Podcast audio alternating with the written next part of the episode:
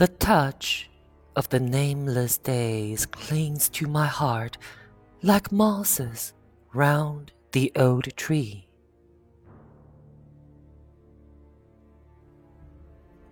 The echo marks her origin to prove she is the original.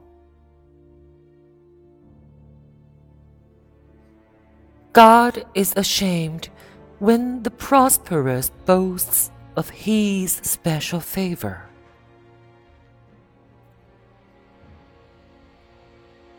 I cast my own shadow upon my path because I have a lamp that has not been lighted.